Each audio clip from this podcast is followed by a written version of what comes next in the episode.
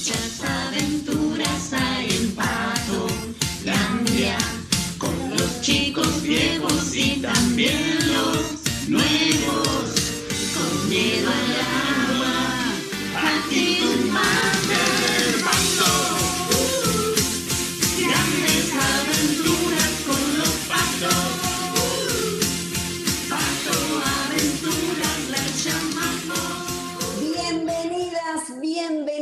este primer episodio del 2021 Patolandia.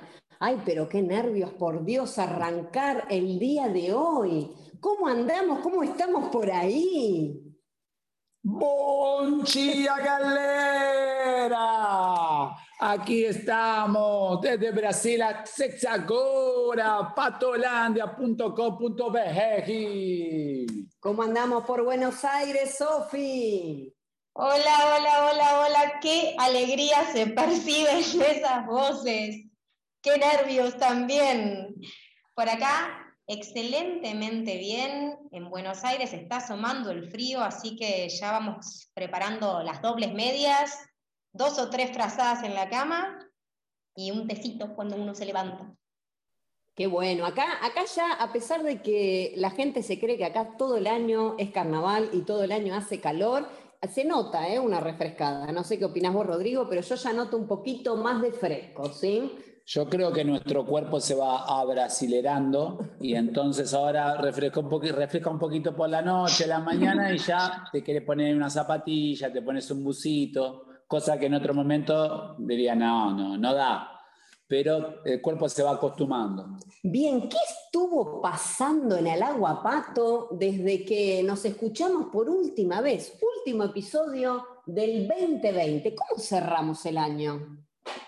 Y el año pasado cerramos con aguas abiertas, Eliana. Cerramos el año pum para arriba nadando en el lago. Ahí los patos, las patas, los les pates. Qué bueno, en Lagos del Rocío, impensado poder terminar ahí. Continuamos todo el verano también con las clases de natación. ¿Y cómo arrancamos este año, Sofi? Bueno, y no hay que dejar de decir, porque todo esto tiene más mérito, porque para quienes nos escuchen en un futuro, les comentamos que estamos atravesando una pandemia, es decir, a nivel mundial estamos todos un poco como en jaque y nosotros seguimos sacando propuestas de la galera. Y esta pandemia nos hizo que tengamos que adquirir nuevas aptitudes y tuvimos que ponernos como profe de educación física a hacer clases virtuales y al agua pato no estuvo exento Así que este año arrancamos también con clases virtuales.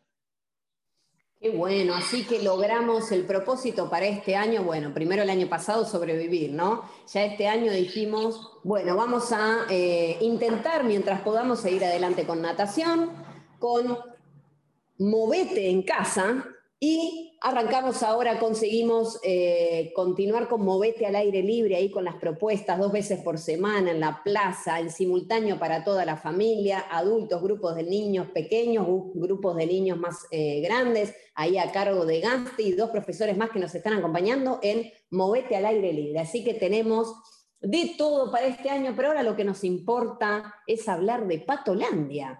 Y vamos a arrancar con algunas perlitas que nos trajo Rodri. ¿Qué trajiste para este primer programa? Bueno, en este primer programa tenemos una nueva sección, ¿sí? En la gran sección de aguas abiertas e historia. Y eh, al Aguapato, bueno, es una escuela de natación que se caracteriza por nadar en aguas abiertas. Y nuestro primer viaje de aguas abiertas fue a Chascomús. Así que en este primer capítulo vamos a hablar precisamente de Chascomús. ¿sí? Chascomús, ¿sí? que su nombre eh, es de origen mapuche, quiere decir agua muy salada. ¿Sí? ¿Sabías eso? Yo no. Bien. Chascomús eh, tiene una laguna muy hermosa, ¿sí? el pueblo está a la vera de esa laguna. Eh, ¿Sabes la diferencia entre laguna y lago? Yo no sé. No, no lo sabe.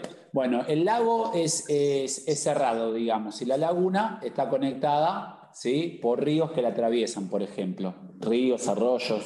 ¿sí? Así que no es cerrada. En el caso de la laguna Chascomús, es una de las siete encadenadas. ¿sí? Así que, eh, bueno, hay una- un dato no menor. ¿sí?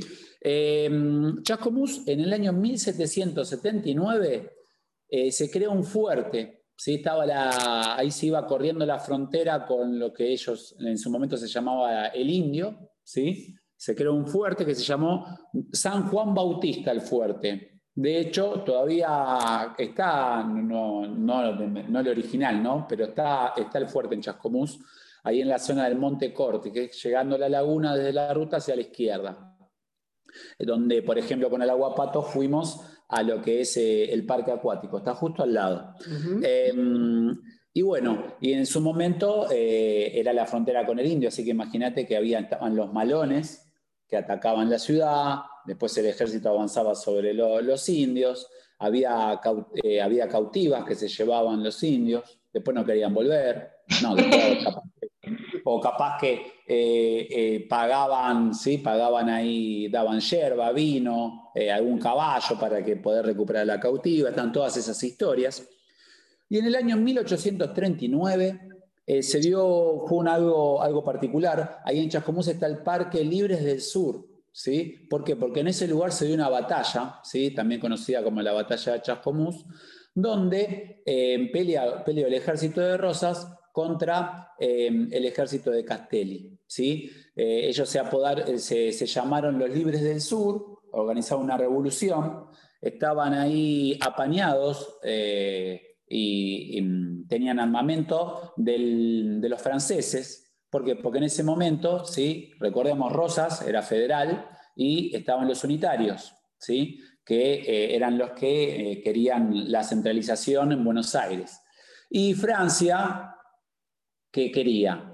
Francia quería em, que solo Francia, Inglaterra, que solo comerciaran con ellos, ¿sí? Y Rosas lo que hizo fue, no, no, no, señores, eh, libre comercio, ustedes no son de libre comercio, nosotros también vamos a hacer libre comercio. ¿Qué pasó?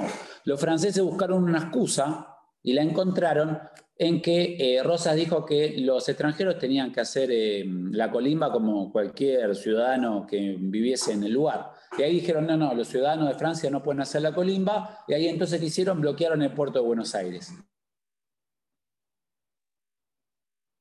Y daban armamento, dinero a los revolucionarios. Ahí Rosas fue a buscarlos, si los fue a buscar ahí al sur, ¿sí? Em, y el ejército de Rosas era mucho menor. Pero ¿qué pasó?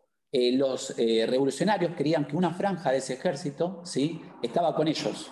Avanzó esa franja del ejército y cuando llegó le dio una paliza bárbara, de tal manera que, bueno, em, tuvieron muchísimas bajas y muchísimos prisioneros, los libres del sur, eh, perdieron la batalla contra un ejército mucho menor. ¿sí? Em, así que bueno, eso es un poco la historia de lo que es em, la batalla de los libres del sur de Chascomús. En el año 1865 llega el tren a Chascomús. Fíjate, qué, progreso. Qué programa por Dios. ¿Cómo te gusta la historia, Rodrigo? Eh? Pero en la década del 90, muy poquito de acá, Sofi, te quiero contar, que ya no llegó más en la época del 90. Yo fui a Chascomús. algo sobre esto. Yo fui a Chascomús por primera vez hace muy poquito tiempo, a principio de año, fui en tren, que creo que no es el tren del cual estás hablando vos, porque me parece que las vías ahora pasan por otro lado. Y recorrí Chascomús, lo que me sorprendió es la cantidad de verde que hay por todos lados. Y si no me equivoco, el parque del que estás hablando es un espacio verde inmenso que está ahí cerca de la laguna, ¿puede ser? Exacto, exacto.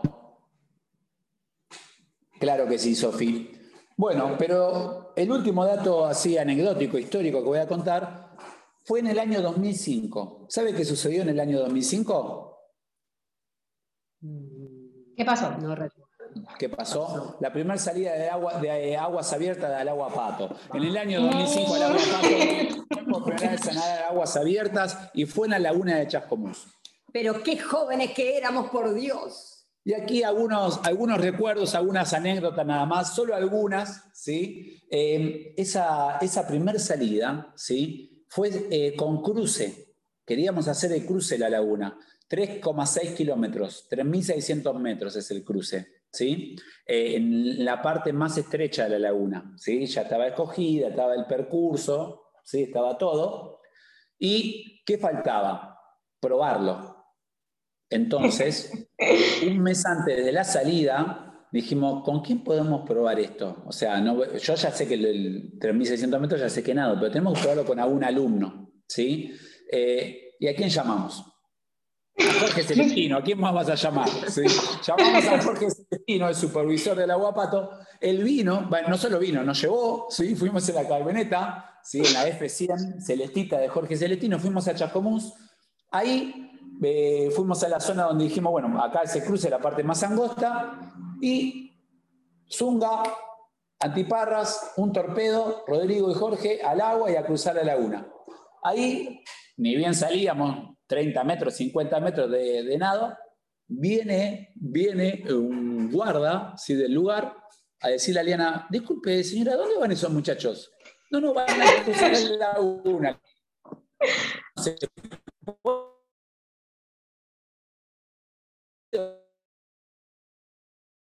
No, no, no. Bueno, ya se fueron entonces que cruzamos la laguna con Jorge. En medio de la laguna, en ese cruce, recuerdo, eh, eh, había muchos peces y saltaban y te pegaban en la cara. Eh, bueno, era terrible. te- nos sopapearon todo el, todo el cruce de la laguna. ¿sí? Jorge, pescador, se habrá, se habrá arrepentido de no haber llevado la, la red de pesca. Y hicimos el primer cruce. Jorge sobrevivió, por lo tanto, llevamos al primer grupo a dar agua a pato. Yo me acuerdo de eso porque yo dije, vayan chiquitos, vayan, aléjense, así no los pueden detener. Y ahí me enteré de toda la parte burocrática que había que hacer, que aprendí mucho en ese momento, porque después para la salida en sí tuve que pedir todo un permiso con anticipación, me tuve que comunicar ahí con la municipalidad, me tenían que autorizar, que el seguro, que esto, que el otro. Pero bueno, en ese momento fue muy gracioso porque yo me quedé en el borde viéndolos y decía, vayan, vayan, sigan.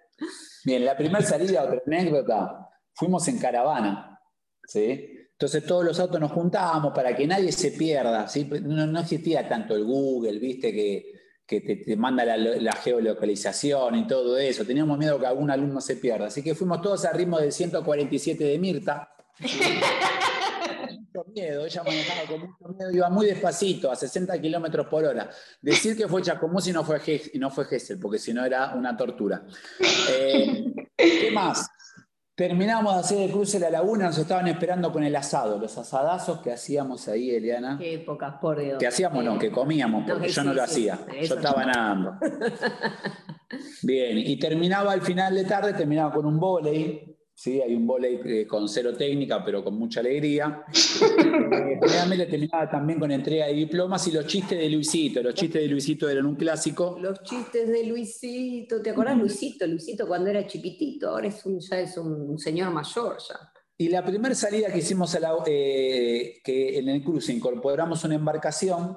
¿Sabe qué pasó justo en esa salida? ¿Qué pasó? hubo una bajante de la laguna. Hacíamos pie en todo el cruce. Así que no sé para qué demonios llevamos ahí la embarcación. Tanto que recuerdo una nadadora, Anita Martínez, No cruzó, de los nombres, no, No, de los porque cru- sos así. cruzó la, la laguna prácticamente caminando y charlando. Decía, Anita, ¿te podés poner a nadar? Y ella charlaba, no, porque es un asco que esto, no, que me tocó un pez. Anita, ¿podés nadar, por favor? Cruzó, na- cruzó caminando todo el cruce, una cosa de loco. Pero hay muchas más anécdotas, no voy a contar todas. Dejo, dejo el pie ahí, ¿para qué? Para que los alumnos que han participado de estas salidas eh, nos puedan mandar un audio, ¿sí? ¿A qué teléfono, Liana? Uh, 11 3 628 46 18. 11 3 628 4618. Te lo digo de otra manera porque, así como lo dice Liana, yo no lo puedo registrar. Bueno, gracias, Rodri. Impresionante cuántos recuerdos. Si vos formaste parte de esa primer salida, seguro que se te vinieron a la mente un montón de recuerdos que Rodri todavía no mencionó. Y si no participaste porque vos te incorporaste a esta familia de patos y patas más tarde, está bueno que sepas cómo fueron nuestros inicios. Pensando en que Anita estuvo caminando en ese fango horrible que vos te acordás que metés la- la- el pie y se te hunde hasta la rodilla. Bueno, tremendo. Eh, Sofi, vos te incorporaste después, vos no estuviste en esas épocas. ¿Qué, mm, ¿Qué podés opinar de esto que escuchaste? No, yo en esa no estuve, pero me muero por escuchar la versión de Anita. Yo quiero el audio de Anita en el que nos cuente cuál fue su versión de los hechos.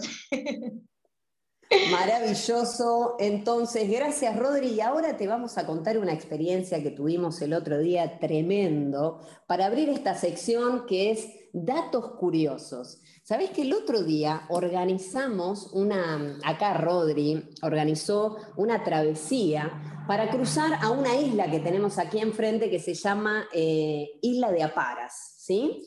Y era un nado nocturno, un nado nocturno donde cada nadador tenía ahí una luz química, iba el kayak y el stand-up y acompañando, íbamos con linternas de, de buceo que sirven para el agua y demás.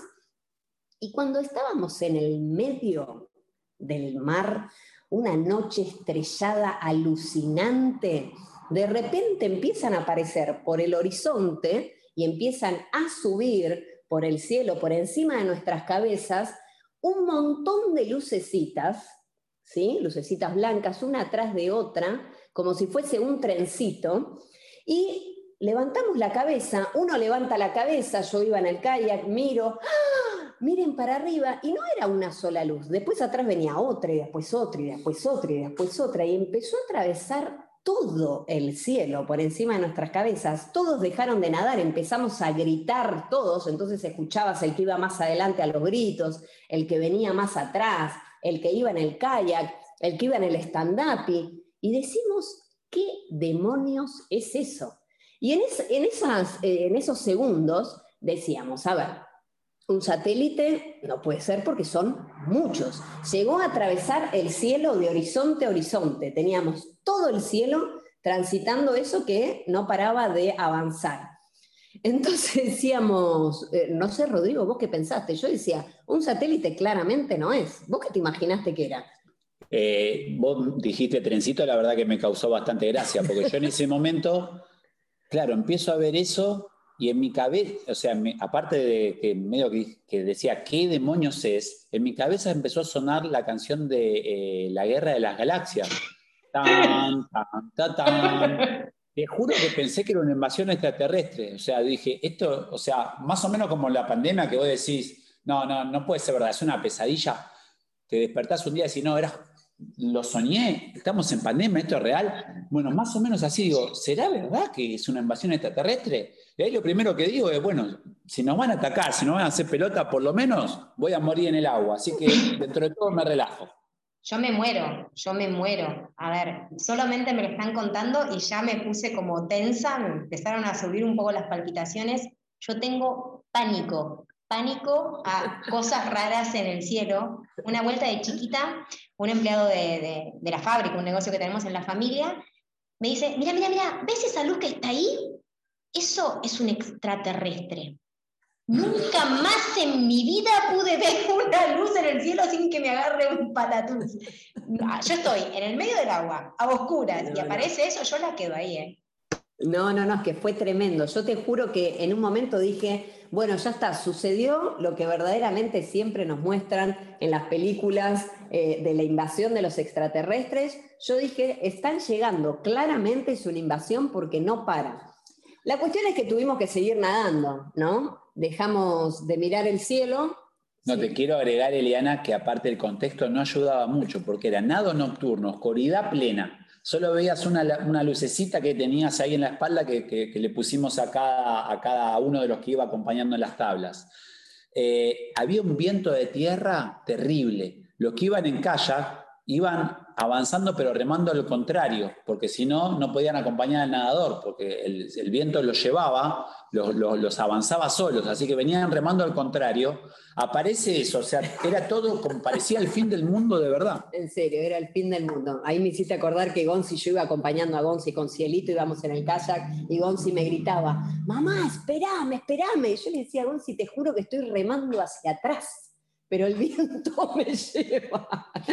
Bueno, la cuestión es que, ¿qué sucedió? Eso en un momento terminó de pasar, ¿sí? De lado a lado terminó de pasar, vimos cómo se fue por el otro horizonte. Cuando volvimos nos pusimos a buscar por internet qué demonios era eso que habíamos visto acá. Si habíamos sido los únicos que, que presenciamos eso o era algo desconocido para nosotros. ¿Y qué descubrimos? Es lo que te voy a compartir ahora porque después de 15 días salió la noticia de que lo habían visto en España. y que nadie sabía qué era. Y yo digo, wow, nosotros lo vimos acá hace 15 días. Y resulta que es eh, esta información que luego te vamos a dejar en el Pato Club, que es Starlink, va a convertirse en la primera gran compañía en ofrecer Internet por satélite en todo el mundo con altas velocidades y bajas latencias.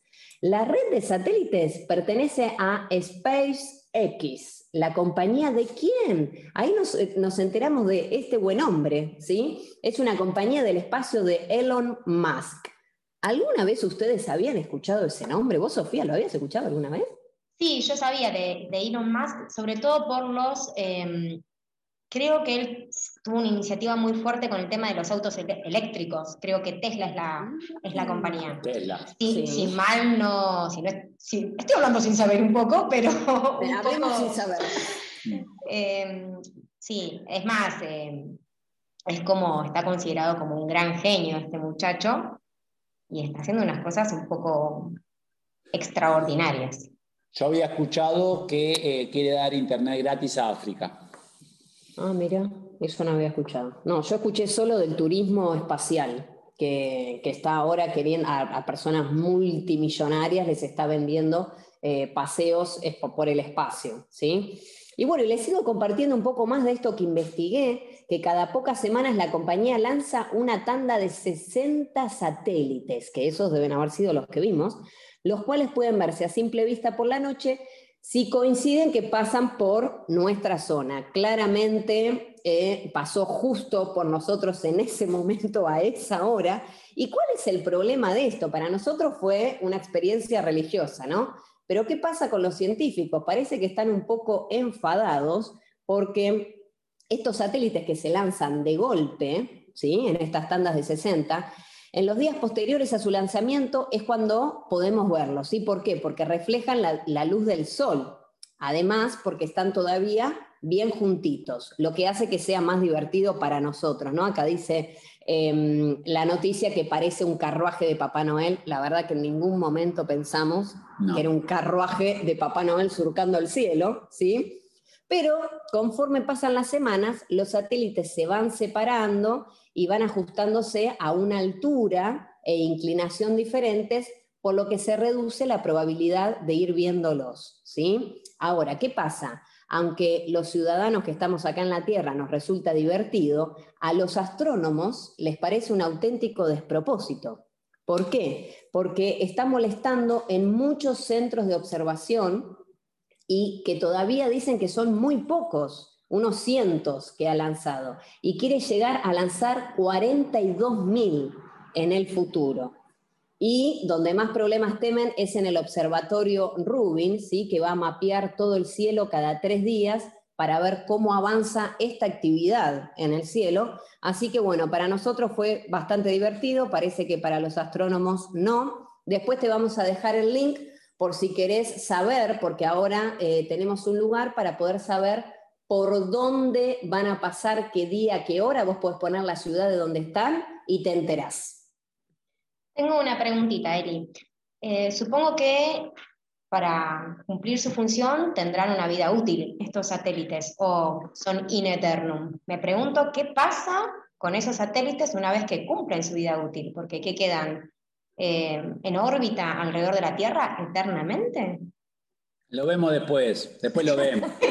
vamos viendo, vamos viendo, barremos abajo de la alfombra. No, yo lo que estoy pensando es eh, por los astronautas, porque van a tener que esquivar 42.000 satélites para poder salir, manejar eh, la nave espacial para poder salir de la Tierra. Va a estar difícil. ¿Y es, como el último nivel de, del Tetris, más o menos, poder salir. Es, es, un, es, un, nuevo tema, ¿no? Esto que planteas vos, Sofi, porque es la nueva chatarra espacial, ¿sí? Hay un montón de chatarra espacial de todo lo que se está haciendo, que claro, como nosotros no lo vemos, el clásico no existe, pero es muy buena tu, tu pregunta, eh, porque la verdad es que no sé qué va a suceder con eso. Sería interesante averiguarlo. No, además me pregunto a quién eh, responde Elon Musk, porque cualquier persona que tenga el capital como para lanzar cosas al cielo puede de pronto agarrar y lanzar cosas al cielo, así como muchísimas otras cosas. O sea, hay Eh, algún... cualquier, persona, cualquier persona lo puede lanzar, el tema que, que pueda permane- permanecer en el espacio. Sí, pero me pregunto si no, no debería haber una regulación que, que impida a esas personas o a cualquier persona eh, lanzar cosas al, al espacio. Capaz que algún alumno nos puede responder, nosotros podemos seguir hablando sin saber, Qué lindo que pero, es eso. pero yo creo que sobre todo con dinero se puede arreglar cualquier cosa. Bueno, perfecto. Entonces te dejamos ahí eh, la aventura que hemos vivido, esta experiencia religiosa en el medio del océano aquí. Luego hemos investigado, nos enteramos de esto. Ahora nos quedan muchas preguntas. Si tenés ganas de tener vos esta experiencia que tuvimos nosotros, no sé si va a ser tan tremenda como la nuestra, pero te vamos a dejar para que puedas saber cuándo pasa por donde vos estás. Y ahora vamos a pasar a, a nuestra sección de cine, ¿no, Sofi? Sí, tenemos un corresponsal externo. Tenemos una participación especial en Patolandia, un experto en cine que nos trae algunas recomendaciones. ¿Las escuchamos? Dale. Dale, vamos ahí. Buenas, buenas. Acá Ezequiel de León comentando desde la radio Patolandia, la mejor radio del mundo. Hoy en día trayéndole las recomendaciones para este fin de semana. En esta ocasión les vengo a traer dos películas que les aseguro que van a pasar un gran momento en familia y seguramente acompañado con los mates y desde tu zona de confort. En esta ocasión les vengo a traer el primer título, el cual es Aquaman, la película del famoso superhéroe, protagonizada por Jason Momoa, Amber Heard, Patrick Wilson, entre otros, y dirigida por James Wan. En esta ocasión, Aquaman nos cuenta la historia de Arthur Curry, hijo de reina atlantiana y ser humano, el cual es el elegido para poder coronarse como rey de Atlantis. Pero esto se llevará a cabo debido a que es la única forma de evitar que su hermanastro, el rey Orm, logre librar una guerra entre el reino de Atlantis y la superficie. Es una película que además de ser mi favorita del universo de DC después de Mujer Maravilla, eh, tiene un importante mensaje, que no está presente a lo largo de la película, pero sí está presente en los momentos más importantes de la trama. Como les dije, una de mis favoritas de DC, eh, que les aseguro que van a pasar un gran momento en familia, donde se van a reír un montón. Una película muy divertida que les aseguro que les va a gustar a más de uno. Y pasando a la segunda recomendación, les traigo Punto Límite. Punto Límite, dirigida por Catherine Bigelow y protagonizada por Keanu Reeves y el gran Patrick Swayze. En esta ocasión, Punto Límite nos cuenta la historia del agente de FBI Johnny Utah, el cual es el elegido para poder infiltrarse en una banda de surfistas sospechosos de asaltar bancos.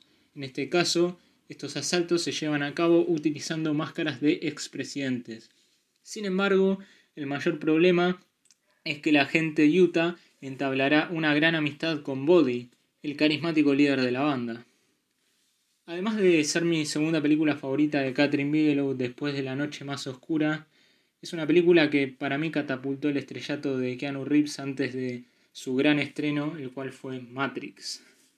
Una película muy buena, ese toque de infiltración dentro de bandas, estos, estas películas de, de asaltos, de infiltraciones en bandas que la verdad me encantan a mí y a más de uno creo también le, le gusta mucho y más todavía con el toque de, del surf incluyendo.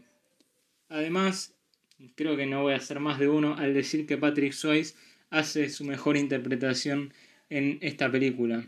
Una película divertida, graciosa también, con esos momentos también de suspenso, y el cual les aseguro que a todos los jóvenes les va a encantar, también a los amantes de surf y a cualquiera. Y bueno, estas dos recomendaciones son las que tengo para esta semana. Y bueno, ya pronto volveré con las siguientes recomendaciones que les aseguro también les van a encantar.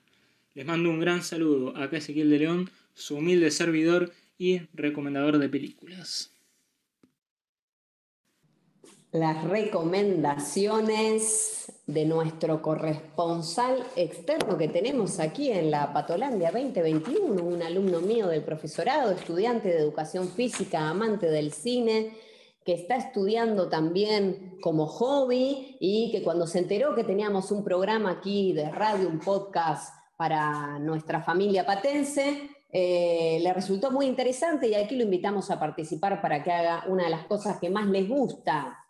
Y vamos llegando ya a nuestra última parte del programa. Sofi me parece que nos trae algo muy interesante, creo que nos va a dejar pensando. Sofi, todo tuyo este espacio.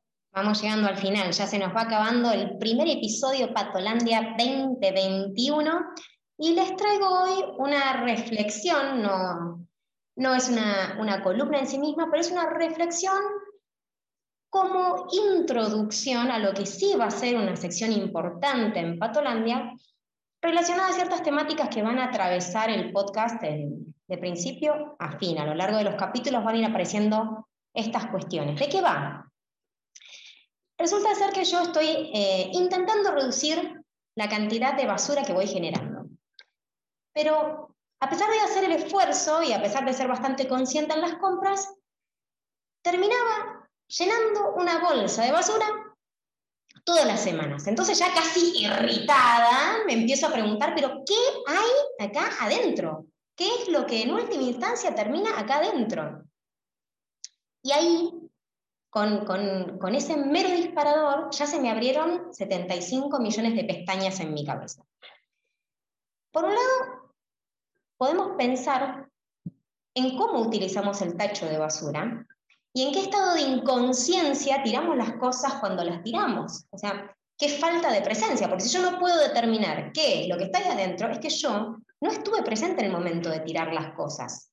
Lo hice de una manera inconsciente que total después lo puse en una bolsa negra, no sea cosa que se vea, lo tiré, lo saqué a la calle y como por arte de magia desapareció el problema. Como esa persona que se tapa las orejas y hace la la la la la la la la, no escucho, no escucho, no escucho, no veo, no veo, no veo, el problema desapareció.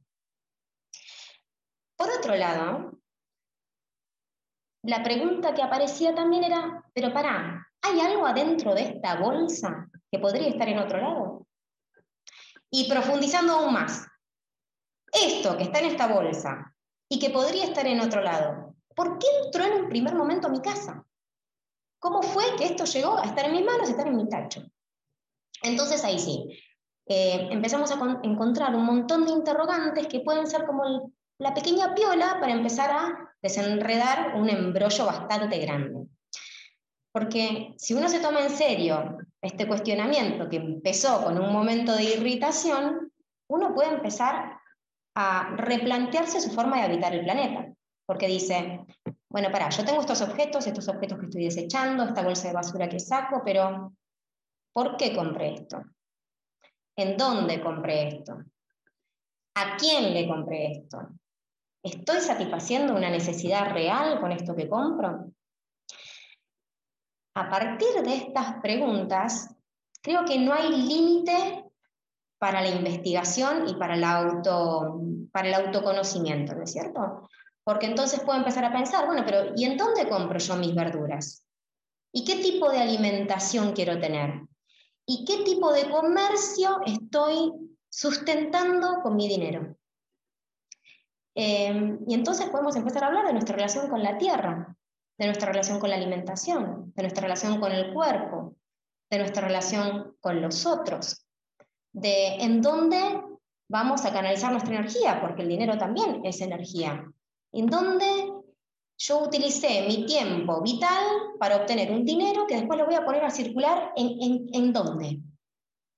Entonces, a partir de esa irritación y de esa bolsa de basura, se empiezan a abrir todas estas pestañas y cada una de ellas amerita una columna propia, un espacio propio en este magnífico Patolandia, en donde se nos presta justamente, en donde tenemos la posibilidad de tener este espacio para repensar entre todos y para empezar a cambiar, para empezar a generar transformaciones. Em, entonces, ¿qué hay en mi tacho? ¿Cómo gestiono lo que hay en mi tacho? ¿Cómo debería gestionarlo? ¿Cuál es el impacto que eso produce en mi comunidad? Todas estas van a ser cuestiones que van a ser el puntapié para sumergirnos, además, en cuestiones ambientales que estén relacionadas. Es una invitación a repensarnos eh, en, nuestra, en nuestra relación con el mundo. Fíjense cómo empezó en una pavada tan pavada y cómo terminó en un pensamiento tan profundo.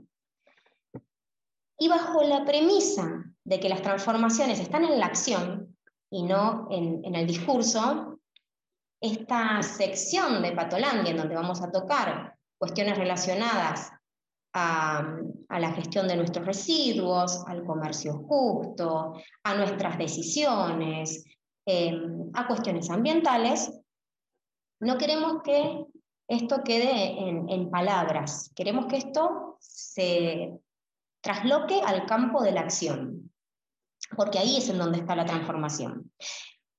Por eso, en cada una de estas columnas les vamos a proponer un pequeño desafío para generar pequeñas transformaciones a partir de la acción. El día de hoy no es la excepción y tenemos dos desafíos. El desafío nivel 1 y el desafío nivel 2 para quien se encuentre muy envalentonado. Desafío nivel 1 es tomar conciencia. Ya ni siquiera vamos a pedirles que hagan cambios en sus compras o en, en, la gestión de sus residuos, pero sí que sean conscientes de qué es lo que en última instancia termina en su bolsa de basura, que eso muy probablemente vaya a parar un relleno sanitario. Entonces, eh, desafío nivel 1, toma de conciencia. Que puedan responder a la pregunta de qué hay en mi tacho de basura. Desafío nivel 2 es, si te sentís superpoderoso, Sepárate los residuos orgánicos, porque la ciudad de Buenos Aires nos los está poniendo muy fácil y hoy en día podemos llevar los residuos orgánicos a algunos puntos verdes que después vamos a dejar en la descripción y con eso redujiste más de la mitad el contenido promedio de las bolsas de basura.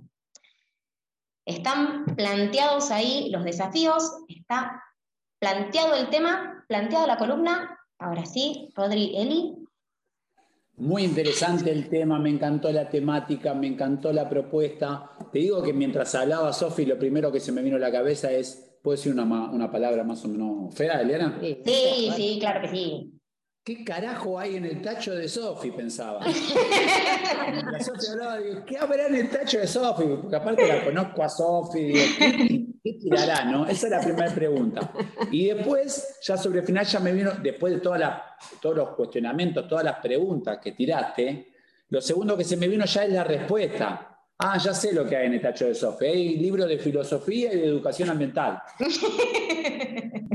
Así que, bueno, me encantó la propuesta, Sofi. Eh, vamos con eso, eh, tomar conciencia. Entonces, no, no tan rápido, McQueen sería la frase, ¿no? Cuando vas a tirar el tacho, ahí al tacho de basura. No tan rápido, para, ¿para qué estás tirando, flaquito? ¿Qué estás tirando? A ver, eso lo comiste en un segundo, lo tiraste y ¿cuántos años va a estar ahí?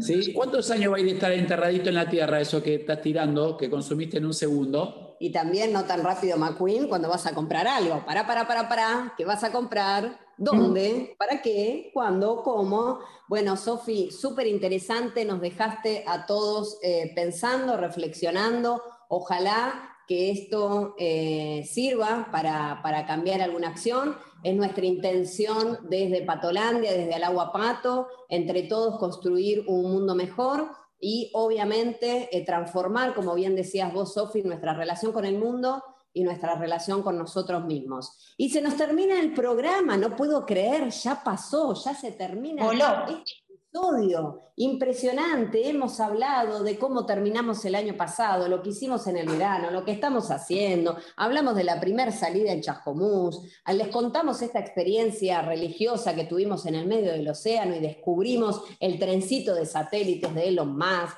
Sofi, eh, tuvimos nuestra columna de cine, Sofi nos contó, eh, nos transmitió estas reflexiones que nos deja pensando, pero nos tenemos que despedir.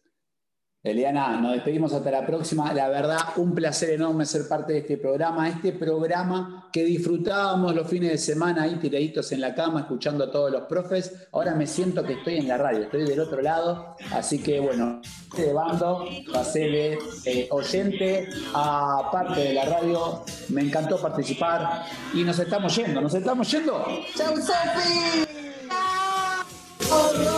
¡Hasta la próxima! ¡Chau, familia!